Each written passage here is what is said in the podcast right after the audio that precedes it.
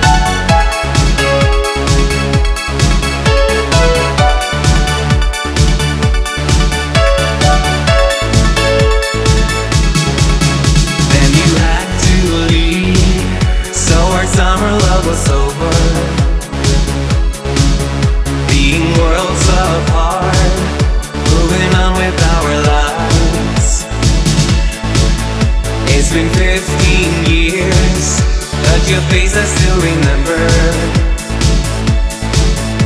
And your gentle voice as you whispered in my ear.